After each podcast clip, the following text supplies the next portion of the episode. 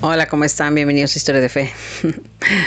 bueno, pues seguimos con las historias de, de Lourdes y de Bernardita. Bueno, vamos a hablar ahora de la primera aparición, ¿no? Que fue el 11 de febrero de 1858. ¿Ok? Bueno, empiezo. Dice, fue en la gris mañana invernal del 11 de febrero de 1858 cuando comenzó para Bernadette de 14 años su viaje espiritual y transformativo que haría época.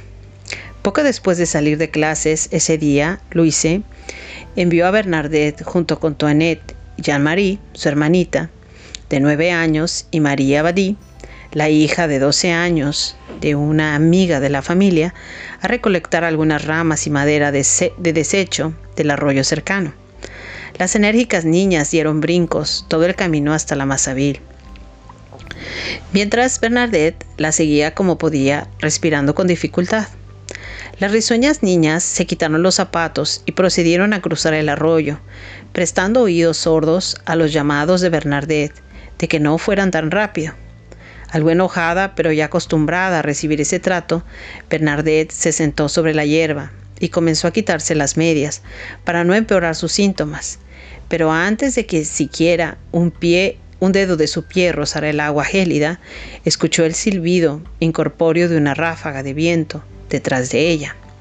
Sorprendida, Bernadette giró su cabeza y sus resplandecientes ojos se posaron sobre las ramas que sobresalían agitándose de la abertura de la gruta.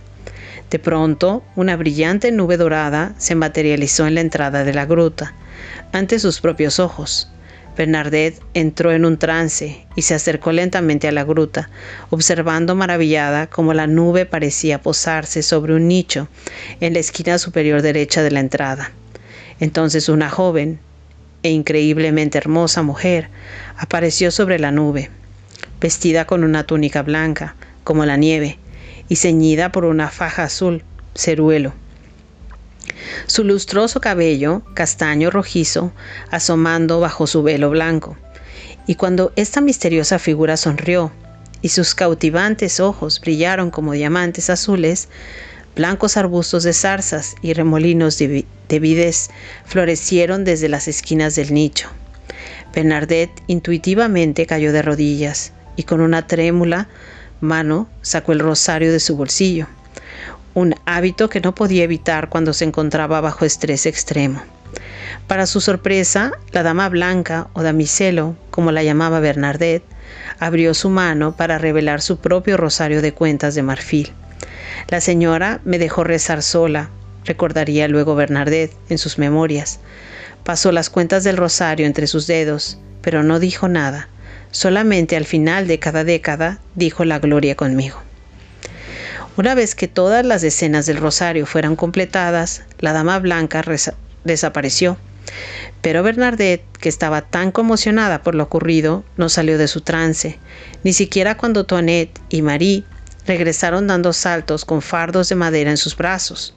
Las niñas se burlaron de la congelada Bernadette, quien aún miraba inexpresivamente el ahora vacío nicho. Continuaron lanzándole insultos, acusándola de engañarlas, en un intento por evitar sus quehaceres, hasta que la atontada adolescente finalmente salió de su aturdimiento. Esta fue la primera de las 18 apariciones. La mente de Bernadette estaba agitada con lo que acababa de suceder, y sin poder contenerse, les contó a sus acompañantes sobre su maravillosa experiencia. Toinette y Marie estaban claramente escépticas, pero le siguieron la corriente a Bernadette y le prometieron que guardarían su secreto, lo cual hicieron hasta la cena esa noche.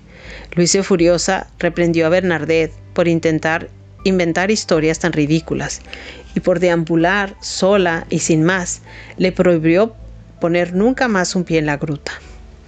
Habiendo sido por demás tímida y obediente, tendría sentido para Bernadette obedecer las órdenes de su madre, pero la experiencia en la gruta había encendido algo en su interior. La mañana siguiente visitó al abad Pomia en su oficina y le relató lo que había visto. Para su decepción, el abad, como Luise, se burló de sus afirmaciones, pero la instó a que visitara a un médico, pues temía que la enfermiza niña estuviera sufriendo de alucinaciones. Cuando llegó el domingo, Bernadette, que se había asegurado de que Luise no estaba en casa, se acercó a François y le informó de su encuentro y le pidió permiso para regresar a la gruta.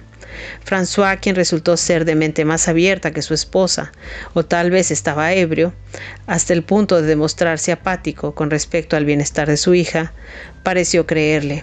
No solo le permitió regresar a la gruta, sino que le aconsejó llevar consigo una vasija con agua bendita para que pudiera vencer a la aparición en caso de que ésta se revelara como un espíritu malvado. Y así Bernadette reunió a, su, pequeño círculo de amigas cercanas de la escuela y se apresuró a la gruta. Mientras las niñas se quedaban detrás de ella, Bernadette cayó de rodillas una vez más y comenzó a rezar fervientemente el rosario. Tal como lo habían esperado, la dama blanca apareció ante ella, y solo ella, pero su estado hipnótico fue al parecer tan convincente que sus amigas dijeron con firmeza que Bernadette había verdaderamente visto algo. Tras separarse de Bernadette, las niñas corrieron a sus casas, donde relataron a sus familias sus propias versiones de los eventos. En un pueblo tan pequeño como Lourdes, las noticias corrían con notable velocidad. Para la mañana siguiente pareció que el pueblo entero había oído sobre la peculiar campesinita y sus visiones en la Mazabel. Aunque Bernadette estaba muy contenta de que la historia circulara tan rápidamente, entró a la escuela esa mañana y fue prontamente detenida por la ceñuda Madre Superiora del convento. Un largo sermoneo y castigo adicional fueron aplicados a Bernadette y a todos los que participaron de los rumores, y se exigió que todos los alumnos se preocuparan únicamente de sus estudios, de ahí en adelante.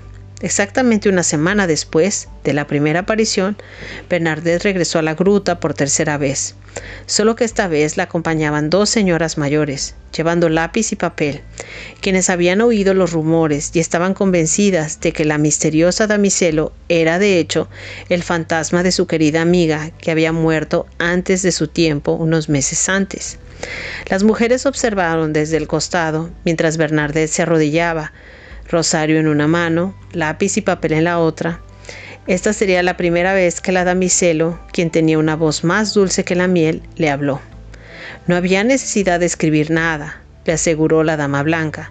Todo lo que le pedía Bernadette era que la joven prometiera que la visitaría diariamente durante los siguientes 15 días. Cuando le preguntaron a Bernadette si la dama blanca le había dicho algo, algo más respondió. No podía prometer que me haría feliz en este mundo, solo en el siguiente. Y bueno, Bernadette es conocida por esta frase, ¿no? Em, y recuerdo que en los libros del cardenal Bantuán, en cinco, cinco panes y dos peces, ¿no? Viene la misma frase. Y ahorita yo estoy leyendo el libro de, eh, de la Virgen de Quivejo. Em, y allí a una de las videntes la, Virgen le hace la misma promesa. ¿sí? No te haré feliz en este mundo, sino en el siguiente. ¿sí? Acuérdense que lo importante es la vida eterna. ¿sí? Aquí solo estamos de paso. Em, entonces hay que hacer puntos, ¿no? Hay que hacer puntos para ganarnos el cielo. Que esa es la vida para siempre, ¿sí? la eternidad. Ok, bueno, pues nos vemos la próxima semana con más de historia de fe. Bye.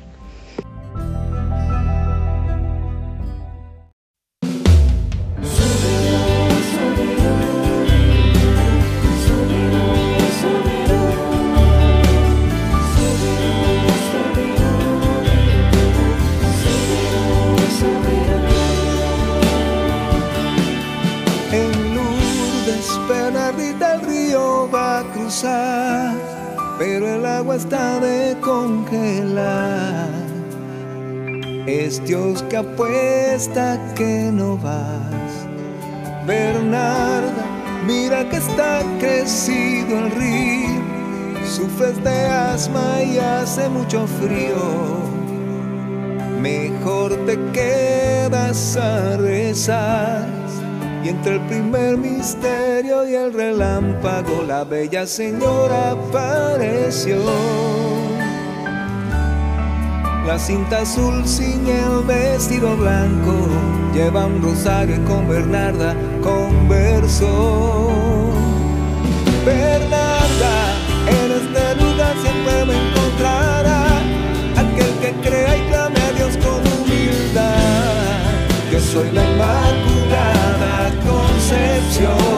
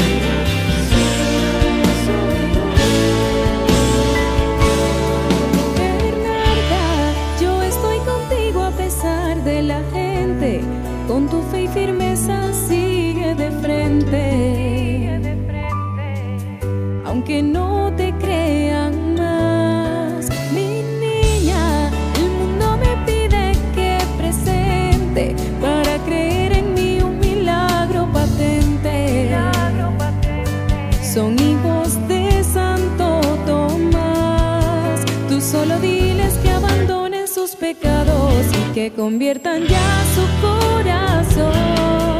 Diles que oren haciendo sacrificios y que yo soy la inmaculada.